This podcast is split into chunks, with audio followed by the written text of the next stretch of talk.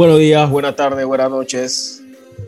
Bueno, no sé a qué hora van a estar escuchando, pero hay que saludar a la gente, hay que ser cortés como nuestro compadre. Eh, ¿Cómo están todos? Espero que estén bien. Estamos en esta edición de miércoles del Clubhouse, todos los miércoles, ya esperando ¿no? a ese partido que va a ser a las 10 de la noche, la tanda del trasnochador. 10 de la noche, encuentro entre México y Panamá. Un partido crucial, se puede decir, para las aspiraciones a un cupo directo por parte de los dos, más para Panamá en cuanto a estas aspiraciones, porque en caso de una victoria de México, obviamente se podría, se podría rebasar a lo que sería dos juegos de diferencia. Pero bueno, va a ser una misión complicada para Panamá, así que vamos a ver qué sucede. Le saluda a Samuel Macolín hoy en compañía de JC Soto. JC, ¿cómo te encuentras? ¿Qué tal, Samuel? Eh, saludos también a todos nuestros oyentes de Bitácora Deportiva, un show más del Clubhouse. Y no quiero empezar el programa sin antes felicitarte a ti por por ser eh, premiado como el periodista del año por parte de, la LPF, un premio que es eh, en honor a Gwen Pinzón, que en paz descanse y, y para mí, yo lo comenté eh, con nuestros amigos, para mí súper merecido y es un reconocimiento al trabajo y esfuerzo que realizas. Y nada, felicitarte nuevamente y creo que, este solo es el inicio de cosas buenas que se vienen para ti y para nosotros también como grupo.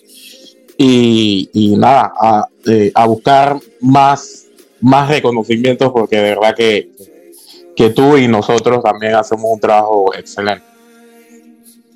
Gracias, de verdad, Otase, valoro mucho tus palabras, pero este reconocimiento es de equipo, es de grupo, porque si, si, no fuera por la disponibilidad de todos, no pudiéramos desplazarnos de canto a canto en la República, cubriendo los distintos eventos y agradecerle también a todos los que nos han apoyado, ¿no? Eh, los que me han apoyado, los que han apoyado también este proyecto, la gente que también nos apoya detrás de, del grupo. Hay muchas personas que también siempre están ahí para brindarnos una mano y de verdad que eso es algo que valoramos mucho y eso nos compromete a qué? A seguir haciendo más y tratar de ofrecer algo mejor para todos, ¿no? Algo mejor para todos. También agradecer a los jugadores, capitanes y entrenadores que también votaron por nosotros o por mí. Eh, de verdad que sí. Y sabemos que no es, no es una labor sencilla la que se realiza, pero eh, de verdad que esto, esto es un impulso, esto es un impulso y, esperamos, como bien lo decías, pues muchas cosas más eh, a futuro. Esperemos que, que se den y, y que sigamos con esa energía, esa salud, eh, Dios primero, para seguir compartiendo con ustedes, ese público que valora lo que hacemos diariamente. Bueno, JC, nos metemos en partido porque nuevamente Panamá visita la altura, el Estadio Azteca, pero con una... Claro, es, siempre es una revancha, siempre lo vemos como una revancha, pero esta vez una revancha que antes de, del partido de Jamaica nosotros veíamos con, muchas posibilidades, pero ahora con tres centrales, el, feeling cambia, de verdad que sí. Sí, definitivamente. Creo que, en el momento que se supo la noticia, eh, me pareció que, cayó como eh, en un bajonazo el, el, ambiente de, previo al, partido ante, ante México. Eh, pero por ahí se han ido reponiendo un poco las, las sensaciones y yo creo que, hay que confiar en lo que se tiene, hay que confiar en este grupo. A mí me parece que, que, ya metiéndonos ya dentro del tema, que Roger Miller eh, podría y para mí debería ser el elegido para cubrir esa baja del central faltante, así que de verdad que que esperemos que, se dé y si no se dé, que el elegido que sea eh, pueda hacer un buen trabajo y dar una buena cara. Y para los despistados, porque digo, hay que pensar en ellos también, siempre los hay. Hay algunos que de repente no se han enterado todavía.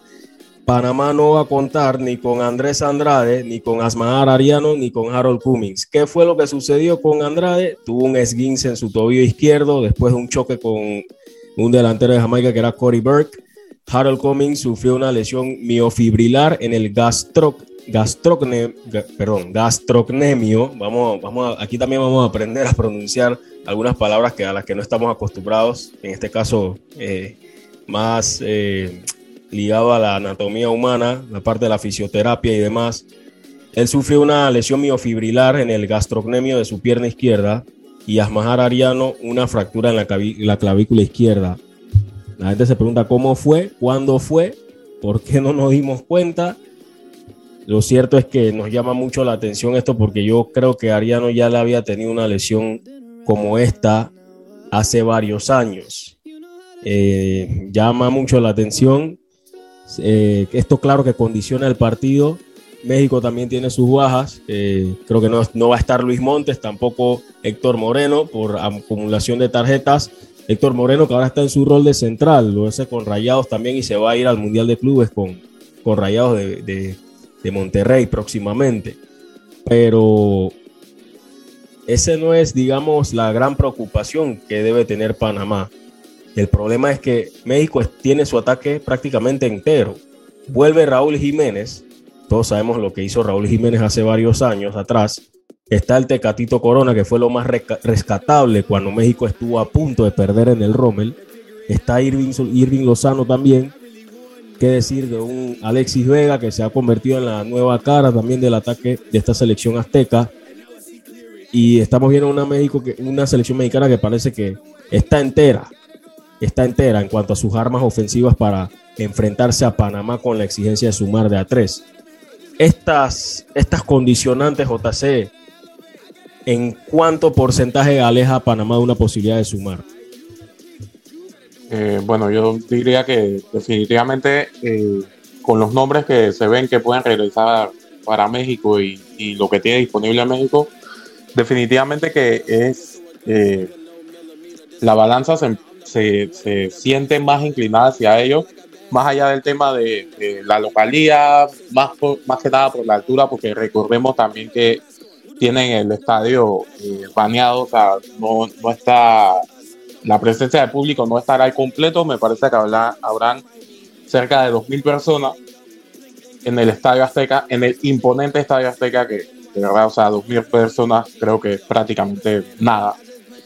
Así que creo que, que México eh, lo que busca es aferrarse a, a los nombres que tiene eh, disponibles para el partido.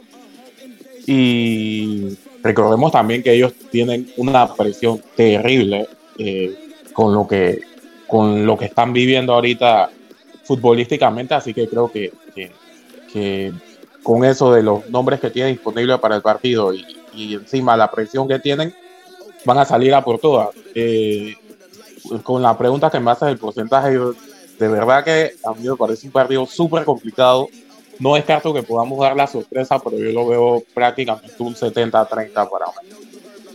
Y mencionabas algo interesante también sobre la posibilidad de ver a Roderick Miller de titular. No lo veo como una idea descabellada porque tiene la experiencia, pero dentro del funcionamiento de Panamá, aquí es donde viene el contraste con Giovanni Ramos. Giovanni Ramos es un defensa que tiene salida limpia de pelota, eh, sabe lo que es eh, construir el juego desde atrás. Esto lo desarrolló muchísimo en, el CAI y eso es algo que ha captado la mirada de este cuerpo técnico. Por algo es que lo sigue manteniendo en, consideración, aunque yo sigo siendo del pensamiento de que Roberto Chen debió merecer una nueva oportunidad porque también tiene, con, tiene esas cualidades para, para cumplir y suplir en momentos de urgencia. Pero bueno, no podemos hacer eh, leña del árbol caído en, esa, en, en ese aspecto de quién no está o quién sí, pero en cuanto a los que están, es una oportunidad enorme para Roderick Miller, como también pudiese ser para Giovanni Ramos, que no tiene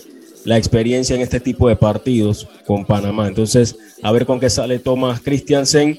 Eh, yo quise, eh, antes de, entrar sobre, para hablar un poco sobre cómo pudiéramos o qué pudiéramos esperar del ataque panameño, ¿qué te parece si escuchamos algunas palabras de Gerardo el Tata Martino, quien habló en conferencia de prensa anoche de, cara a este partido? No compadeció ante los medios Thomas, Thomas Christiansen, pero sí el Tata Martino. Escuchemos.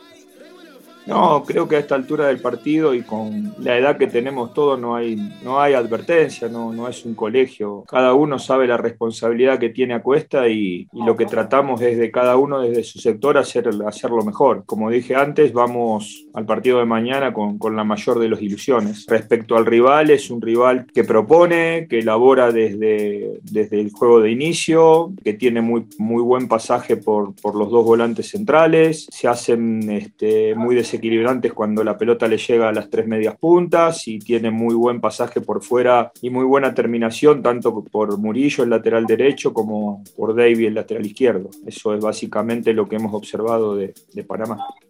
Bueno, fundamentalmente cortar los circuitos de juego, ¿no? Tratar de que la pelota la maneje en el menor tiempo posible Godoy y Carrasquilla. Yo hago presunciones en función a los partidos anteriores y cómo venía jugando Panamá, ¿no? Que a partir de, ellos la pelota no les, no les llega a, las medias puntas, que son jugadores hábiles, desequilibrantes, que, juegan mucho más por dentro que por fuera, porque la parte de afuera se la dejan a, los laterales que suben muy bien. Yo creo que cortar ese circuito es esencial para que nosotros podamos manejar el partido de mañana. Esas fueron las palabras de Gerardo el Tata Martino. JC, te pregunto rápidamente, ¿a quién verías en el ataque panameño? En el ataque panameño, ¿quién te gustaría ver? Eh, bueno, a mí me gustaría ver eh, a Rolando Blackburn, o sea, como quizás único delantero, ¿no? Yo creo que, va a ser un partido donde se va a pelear bastante. Creo que se debe aprovechar el arma, el, el arma de Blackburn por, por arriba. Y nada, yo creo que, más que nada empezar el partido con Blackburn y ya durante el partido depende cómo se debe buscar variantes a ver si se puede entrar por velocidad y por bajo ante esa defensa mexicana. Es una apuesta interesante y más porque México también tiene que hacer cambios en su defensa, ¿no? Es una, es una apuesta interesante yo sí soy más de los que se inclina por la posibilidad de darle la revancha a un Gabriel Torres, es decir, meterme en la mente del delantero y decirle, ¿te acuerdas cuando la tuviste al final ante Guillermo Ochoa? Mira esa jugada una y otra vez. Va al almuerzo, come, mira esa jugada una y otra vez. Terminamos de hacer la charla técnica de reconocimiento de cancha. Antes de dormir, mira esa jugada una y otra vez. Juega con la mente del jugador. Porque siento que Gabriel Torres conoce muy bien a este rival, ya le ha anotado a México en otras etapas, otras instancias de su carrera, pero siento que es un jugador que pudiese acompañar en el ataque, ya sea un Rolando Blackburn, aunque me parece que esa sociedad todavía no se haya un entendimiento total. Y estoy con las ganas, ¿por qué no?, de ver una sociedad Ismael Díaz, eh, Gabriel Torres. Sé que tu elección es más por Rolando Blackburn, pero siento yo que México sabe que Panamá abusó en exceso de los centros ante ante Costa Rica, que fue una acotación que hizo nuestro compañero Eduardo Villarreal en la edición que tuvimos después del partido, la edición de viernes pasado, y también lo que había mencionado Jesús eh, Pinto en esa oportunidad.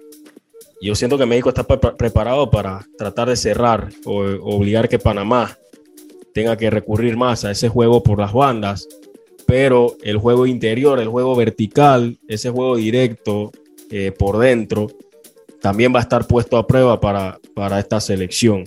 El gran reto, obviamente México quiere llevar el partido a que se juegue más sobre el área de Panamá. Tiene, tiene muchas, eh, muchos argumentos en su favor para, para pensar en eso, para aspirar a eso, para tratar de llevar el partido hacia, hacia, ese, hacia esa condición. Pero vamos a ver qué sucede, vamos a ver qué sucede. Lo cierto es que el árbitro de este compromiso será Iván Barton del Salvador. Él estuvo él estuvo, el hondureño, perdón, él estuvo en el primer partido de la octagonal entre Panamá y Costa, Rica. El VAR va a estar también vigente. El VAR va a estar vigente en el Estadio Azteca. Siempre lo ha estado, pero para la primera etapa de las eliminatorias no estaba habilitado. Pero bueno, lo cierto es que el partido es a las 10. Eh, hay muchísimo, muchísimo eh, que ir viendo de cara a este duelo y asimismo también con lo que va a suceder en el resto de la jornada, porque yo estoy, o sea, hay que estar preparado para muchas cosas, no es que quiero ser pesimista, hay que estar preparados para incluso amanecer el día jueves viendo a Costa Rica a un punto de Panamá. Correcto. Hay que estar preparado para eso. Costa Rica va a visitar a una Jamaica que es complicada en casa, eso será a las 7 en el Independence Park. Luego Estados Unidos, que también hay que ponerle el ojo, recibe a una decepcionada Honduras que parece que van a ratificar a Hernán Darío el Bolillo Gómez. No sé. Cuidado con, la, cuidado con las ratificaciones, ¿eh? Cuidado con las ratificaciones, cuidado que le hacen un Brady y después este sí se cumple y dice, hey, no, esto no procede. A mí me sorprende que, que Bolillo vaya a ver la nieve en Minnesota, me sorprende. Sí, eh, después del mensaje que dio. Sí, fue bastante fuerte y yo, yo entiendo su punto, pero bueno, cada quien sabe dónde se mete, ¿no? Como dicen, El Salvador recibirá a Canadá, esta es la oportunidad para que Canadá diga, bueno, señores, vayan viendo los hoteles, los Airbnb, etcétera, en Qatar, cómo está eso allá, porque prácticamente estarían clasificándose si derrotan a El Salvador. Ese partido es a las 9 en el Estadio Cuscatlán. Igual Canadá, como les digo, es un equipo que no le no le hace mal o no le quita el sueño empatar de visitante mientras ellos sigan teniendo su fortín en casa. Así ha sido a lo largo de esta eliminatoria. Van por el negocio del punto, pero no a desesperarse ni a querer eh, llenarse de ansias para atacar. Es un equipo que sabe, sabe a lo que juega de visitante. No se expone mucho, no arriesga mucho. Bien, eso fue en cuanto a la previa del partido eh, México ante Panamá. Y antes de continuar con nuestro segundo bloque, donde vamos a tener como invitado a Eduardo Chabot. Vamos con este importante mensaje de nuestros amigos del Metro de Panamá y entramos de inmediato con esa, esa plática que tuvimos con nuestro amigo Eduardo Chabot desde México. Recuerda, si en el metro vas a viajar, mascarilla y pantalla facial siempre debes usar. Cuidándote, nos cuidamos todos.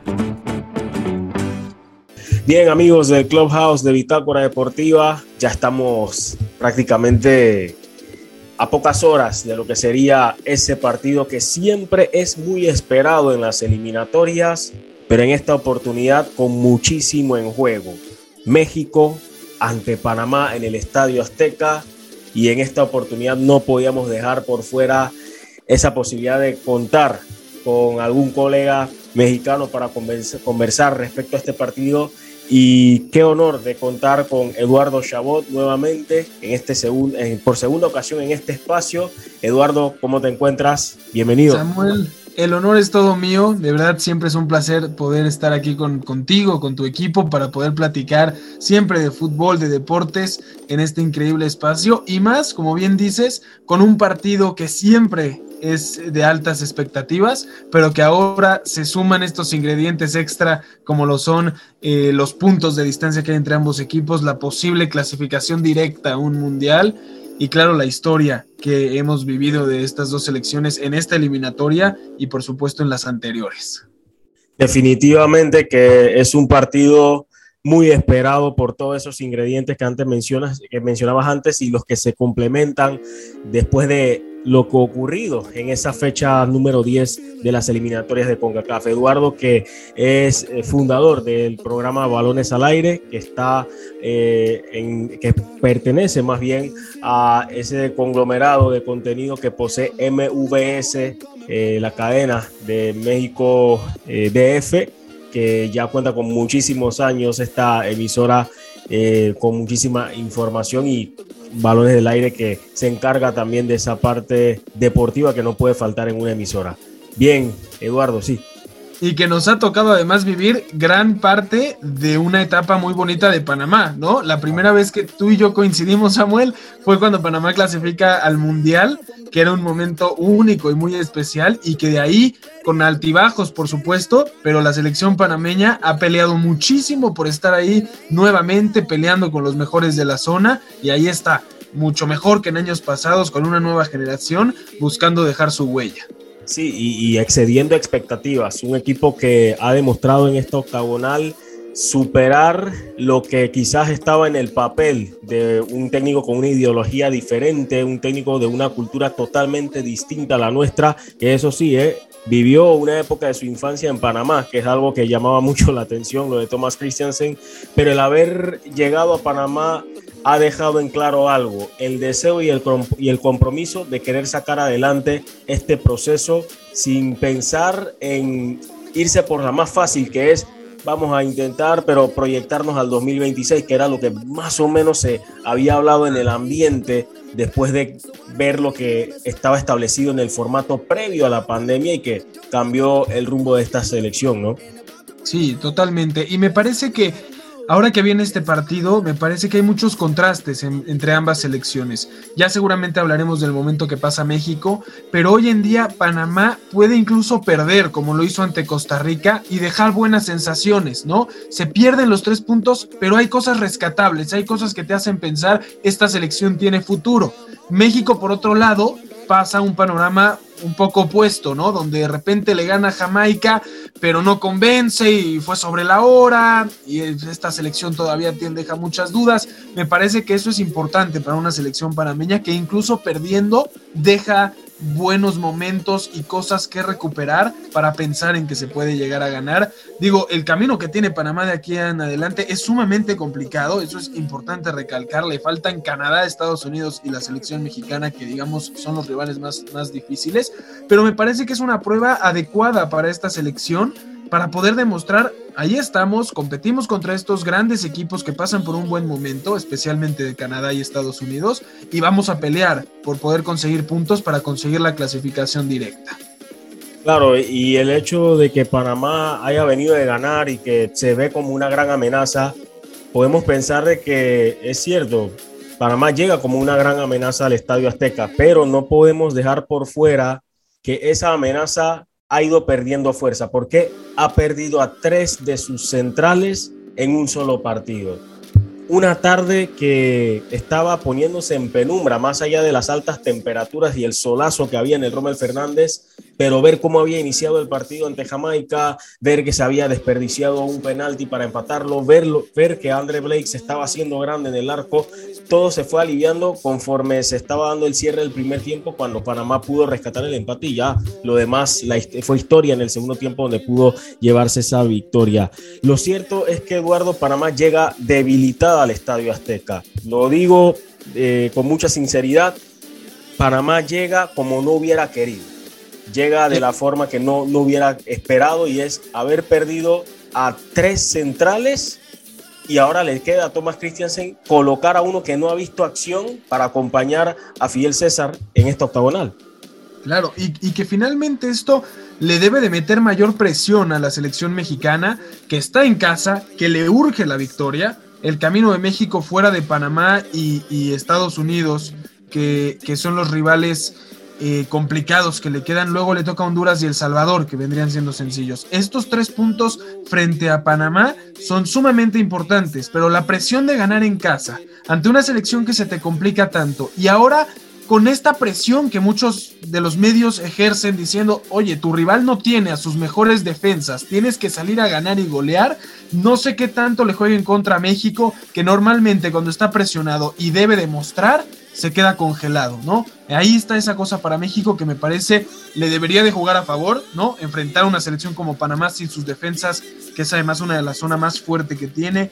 Eh, debe de ser algo bueno. No sé si el tema mental ahí los pueda perjudicar por lo que se espera que puedan lograr.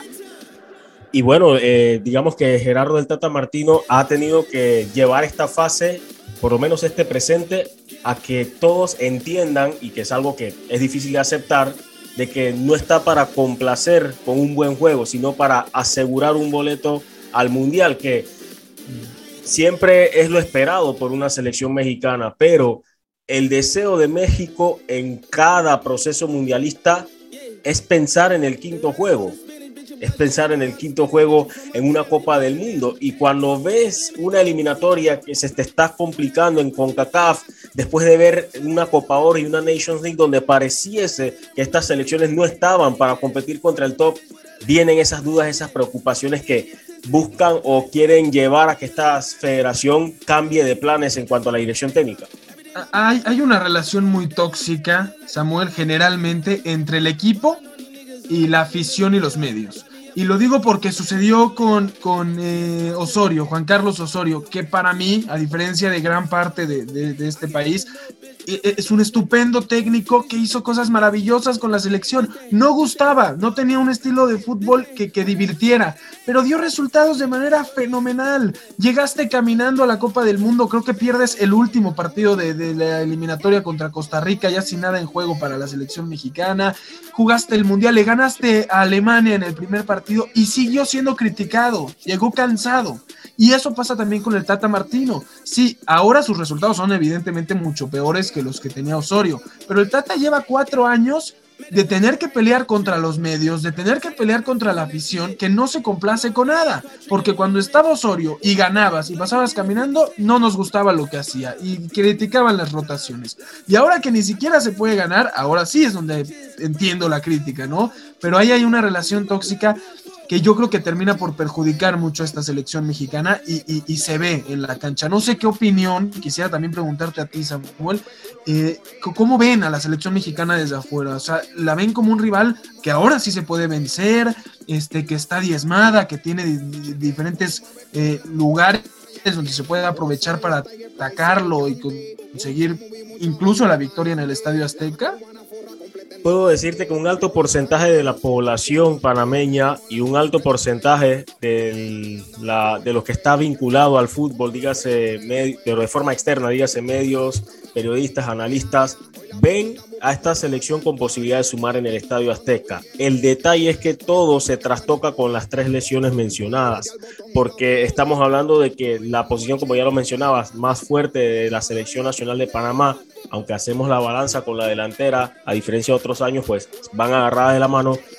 Esa posición donde nace, donde inicia el punto, donde es el, punto de partida de, este, de esta idea de juego de Thomas Christiansen, va a necesitar buscar eh, parches para tratar de poder hacerle frente a una selección mexicana que también posee un estilo de juego que le puede complicar a Panamá, pero que se prepara, conociendo a Gerardo del Tata Martino, para hacer que sus rivales no puedan mostrar sus mejores eh, facultades ofensivas. Eso es algo que ha mostrado el estratega Gerardo del Tata Martino. Sin embargo, México nunca ha visto una Panamá que acostumbre tratar la pelota mucho, por mucho tiempo, tener una posición de balón extensa, pero con sentido de proponer, proponer con claridad. Es cierto que esta México ha visto a varios rostros de Panamá, incluso eh, previo a Copa Oro, y no son iguales a las que se enfrentó en el Rommel Fernández hace unos meses.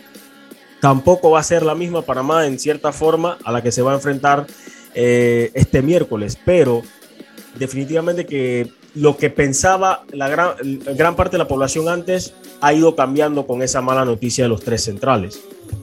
Claro, eh, aquella vez que tuvimos además la oportunidad de platicar en el, antes del partido en el Rommel Fernández, ya hablábamos de que México solía subestimar a los rivales y que en realidad pensar que eh, la selección mexicana iba a poder conseguir los tres puntos en Panamá era complicado, no era tan fácil como parecía. Yo quisiera creer que el Tata Martino, como también la afición, eh, sabe a quién se está enfrentando ahora, ¿no? Y hablábamos también la vez pasada de cómo se han acortado las distancias, cómo la globalización, la posibilidad que han tenido muchos futbolistas panameños de emigrar a Europa, a foguearse de diferente forma en, otro fútbol, ha fortalecido a esta selección y ya no es México ganándole a todas las, las selecciones de CONCACAF, ya es partido a partido tener que ir a demostrar que eres mejor y no es nada sencillo, ¿no?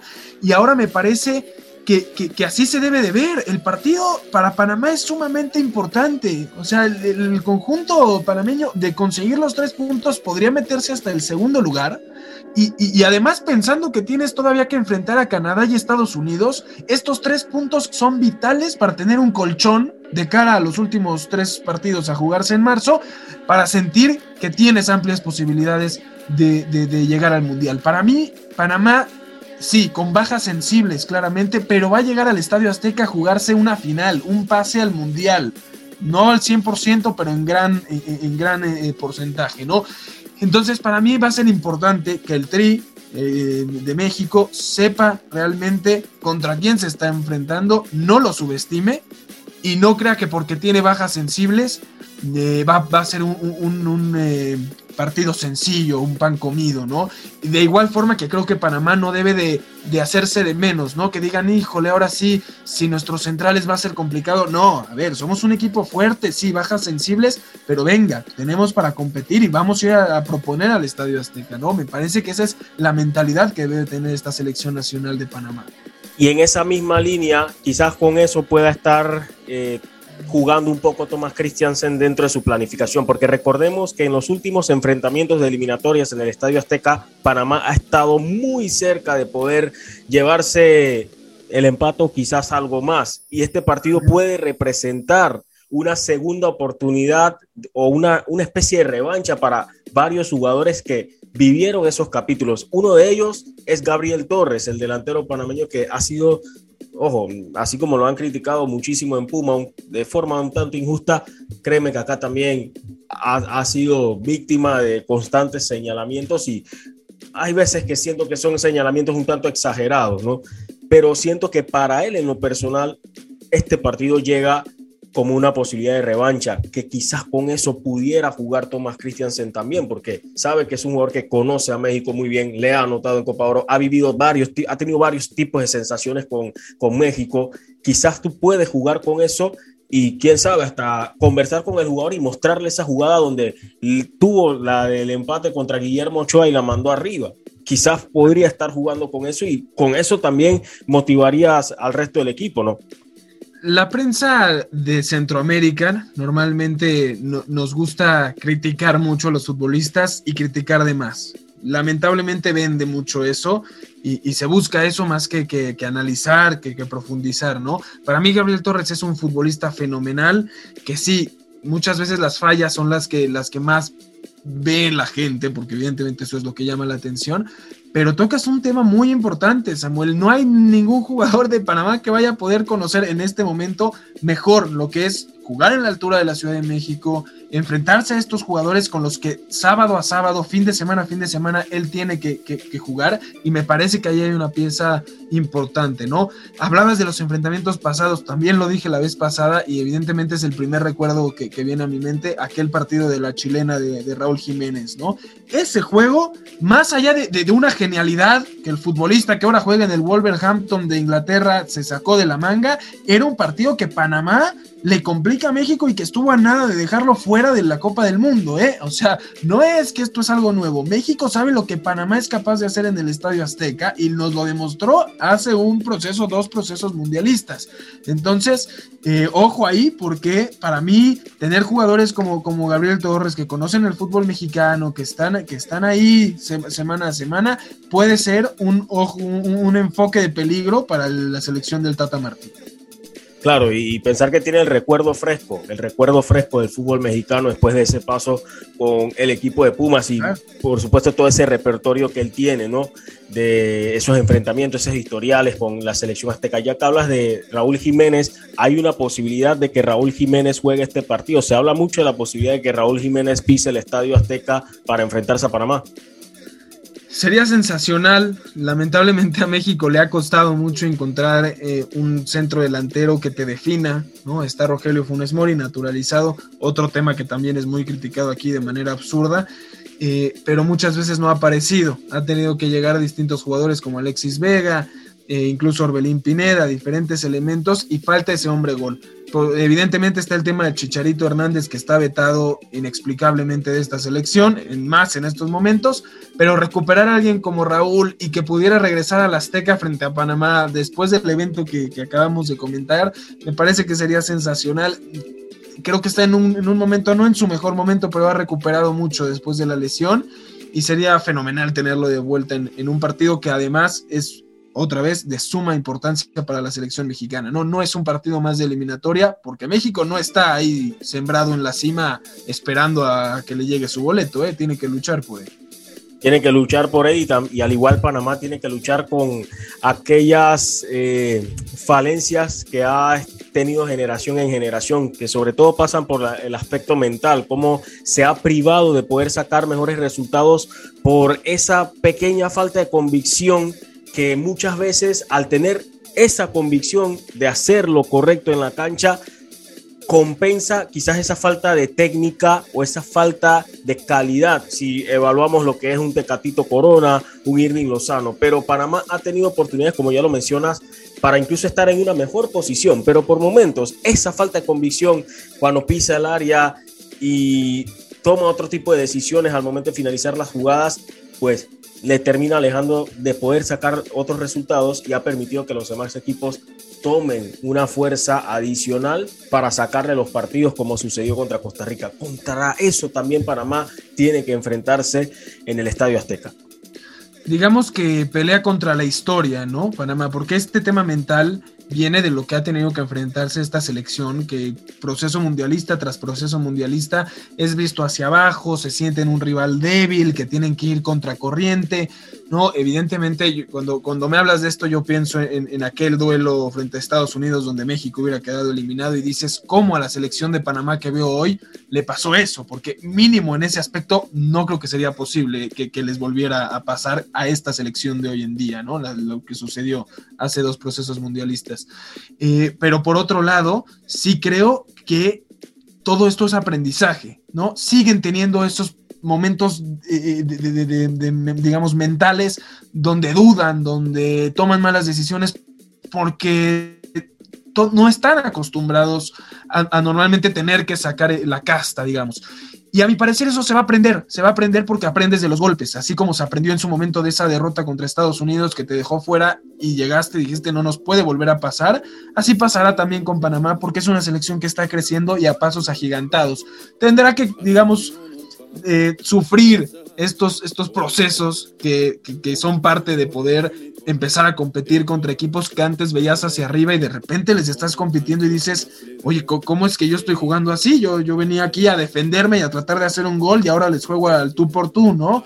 Y creo que es parte de este crecimiento de la selección panameña que, mucha gente no quiere ver. Ojo, lo digo porque, porque me parece que hay muchos ojos puestos sobre Canadá y Estados Unidos que sí, están haciendo un trabajo fenomenal y lo están haciendo ellos sí con vísperas del Mundial 2026, que saben que son locales y que esperan poder... Eh, digamos, ser protagonistas, no de CONCACAF, sino de la Copa del Mundo, y es entendible. Pero Panamá es otra selección que también se está fortaleciendo y que está, digamos, en ascenso de etapas, ¿no? No, no fue llegar a un mundial y listo, se consiguió el objetivo y regresamos. Es, se llegó a un mundial y ahora vamos por el siguiente paso, que es competir en grupos y pasar de ronda y empezar a hacer una selección más llamativa en, en CONCACAF y me parece que van por buen rumbo hablemos un poquito sobre esa crisis de México, pero dividiéndola también en partes, ¿no? Hay algo que me llama mucho la atención y es el rol que ha tomado ahora Héctor Moreno, ¿no? Como, como central. Y también sobre a qué puedes atribuirle el hecho de que esta selección mexicana sea tan inconsistente partido a partido. Mira, el tema de Héctor Moreno es una lástima porque me parece no estará frente a Panamá porque viaja con Monterrey al Mundial de Clubes, es el único jugador que se le permitió ir, digamos, porque Rayados de Monterrey, que representa a México en el Mundial de Clubes, tiene varios futbolistas, o es la base de esta selección, también un tema criticado porque los equipos del norte de, son muy criticados aquí en, México, no importa, eh, no estará Moreno, será importante porque como líder y como figura representativa mínimo, me parece, tenía, tenía ese enfoque. Hablábamos del tema mental en Panamá, en México me parece sucede lo mismo. Y por eso hablaba mucho de esta relación tóxica con la afición y con la prensa. Porque hay tanta competencia o tantas ganas de ver a la selección mal, porque eso vende, y es una lástima, que la selección se lo cree. Y entonces entran, entran en un punto donde es tanta la presión de tener que golear a Panamá porque si se le gana 1-0, igual se va a criticar sin tomar en cuenta ni siquiera que el rival es un rival complicado, que no se le puede ganar porque, porque somos México y ya. Es muy complicado para el futbolista mexicano jugar contra un, un rival competitivo y además la frustración de no le puedo golear y entonces me van a, me van a, matar en mi país porque no estoy dando el resultado que ellos creen que debería de ser justo, porque no hay, no hay un análisis sobre el rival. Aquí la gente lamentablemente cree que México tiene que ganar porque sí, porque le toca, y no es así. Entonces, para mí es un tema mental muy fuerte, donde se pierde con Estados Unidos dos finales, Copa Oro y Nations League, que, era normal. Estados Unidos también ha mejorado mucho más. Lástima, habrán partidos que se ganen y partidos que no, habrá que corregir cosas, pero ese fue un golpe anímico a la selección mexicana muy duro que lo hundió. le, generó dudas que ahora en la eliminatoria lo hacen llegar a los partidos y de repente ir abajo frente a Jamaica y decir cómo nos reponemos de esto y perdemos la idea y ahora es balonazos al frente y a ver qué hacemos, porque hay mucha presión por tener que ganar y gustar en vez de pensar en el objetivo que es, como bien decías al inicio, conseguir el boleto al mundial y ya ahí será otra historia. Atribuyes más que todo de que la causa de esta inconsistencia es por esa presión que se pone la selección mexicana. Me costaría mucho trabajo pensar que es distinto, uno porque se ve en el Tata Martino, uno ve, imágenes incluso de su rostro del Tata cuando llega y ahora, y parece que, le pasó un camión por encima, o sea, el, pobre Tata se ve que, es un puesto que, lo ha agotado, porque tienes que lidiar con muchas cosas y, muchas trabas que te van poniendo en el camino, y, y finalmente tú ves a los futbolistas de la selección mexicana y, bien lo decías, tienes a Irving Lozano, el Tecatito Corona que acaba de firmar con el Sevilla, Raúl Jiménez, eh, Héctor Herrera en el centro del campo, Héctor Moreno en la defensa, Ochoa que estuvo lleva tres mundiales, eh, estuvo en Europa gran parte de su carrera. Ves la selección de México y por nombres esperarías que estuviera hasta arriba y no lo está. Futbolísticamente me es imposible tratar de, entender por qué esta selección juega tan feo y empata con, con Costa Rica en un partido que por nombres tuviste que haber demostrado mucho más. Para mí el tema mental es vital en esta selección por, por, la calidad que se tiene y la falta de fútbol que se ve. Sin duda una que ha sido muy provechoso este tiempo eh, que hemos platicado con respecto a, a, este partido y lo que podemos esperar y cómo llegan estos dos equipos. Sé que también, bueno, eh, tengo muy presente de que eres fanático del baloncesto y hay algo que me ha llamado mucho la atención y que debo resaltar, es lo de la inclusión de capitanes Ciudad de México en la NBA G League. Capitanes Ciudad de México que ha tenido también actuación de dos panameños, el caso de Ernesto Vivi y Carlos eh, CJ Rodríguez, que está también jugando en la G League. Eh, si me puedes hablar un poquito sobre la impresión que ha dado esta primera temporada de capitanes en la G League. Mira, Samuel, a mí me parece que es algo fenomenal que se ha hecho. Eh, esto es el equivalente. En México la NFL tiene mayor eh, injerencia que la NBA. Si México tuviera un equipo en la NFL o en una segunda liga de NFL, sería esto un golpe brutal. Y así habría que ver esto porque el baloncesto mexicano, que aquí es un deporte también muy importante, el poder estar en una segunda liga, en una liga de desarrollo de la NBA, que es una liga como ninguna otra en, baloncesto, e, e, es un punto importantísimo y algo que aplaudirle a los dirigentes, más con el equipo de capitanes, porque aquí en México era un equipo que se llevaba la liga, o sea, el equipo de capitanes jugaba en una liga aparte, ellos hacían lo suyo, también está otro de Fuerza Regia, diferentes, pero, pero eran el principal. Que estén jugando allá perderán la mayoría de los juegos, pero, pero el, aprendizaje que están teniendo esta futura generación de, basquetbolistas mexicanos y, latinos. Para mí esto es una gran oportunidad para todo Centroamérica de poder llegar, porque, porque vas a buscar el lugar más cercano que termina siendo capitanes para poder desarrollarte y encontrar una posibilidad de llegar a la NBA por más complicado que esto sea. Entonces, que, se tenga esa posibilidad para México, para todo Latinoamérica, me parece sensacional, se debe de aprovechar muchísimo y me parece además que hablábamos e, e, en fútbol alguna vez decíamos, ¿no? Que, el que Panamá esté sacando a sus futbolistas jóvenes a Europa es algo buenísimo porque le, le da al final el mayor talento a su selección. Aquí me parece sucede lo mismo, ¿no? Porque tienes la posibilidad de que tus mejores deportistas vayan a las mejor, la mejor liga de baloncesto y eso para que regresen a jugar a tu selección va a ser algo que se va a ver a leguas en, cuanto haya eventos de selección, ¿no? Y eso es importante. Y en este poco tiempo que nos queda, ya que mencionaste jóvenes, está rondando un rumor, digo rumor porque, bueno, salió de la propia boca del presidente de la Federación Panameña de Fútbol, de que la sub-20 de Panamá estará participando en el torneo Esperanzas de Toulon. Eso es una tremenda noticia, Eduardo, y los que nos escuchan, yo recuerdo que hace seis años yo había colocado un tweet no, hace, ocho años, imagínate, yo había colocado un tweet de que, wow, sería interesante ver a Panamá en un torneo como Esperanza de Toulon. Tres años después llegó Cuba. Eh, México ha estado, wow, en infinidades de veces en este torneo. Háblanos un poco, en caso tal de que se dé esa posibilidad, ¿qué tanto podría beneficiar estar a Panamá en un torneo como este? Esto, Samuel, va de la mano, para mí, con lo que decíamos del aprendizaje y de, y de esta nueva generación panameña de querer más.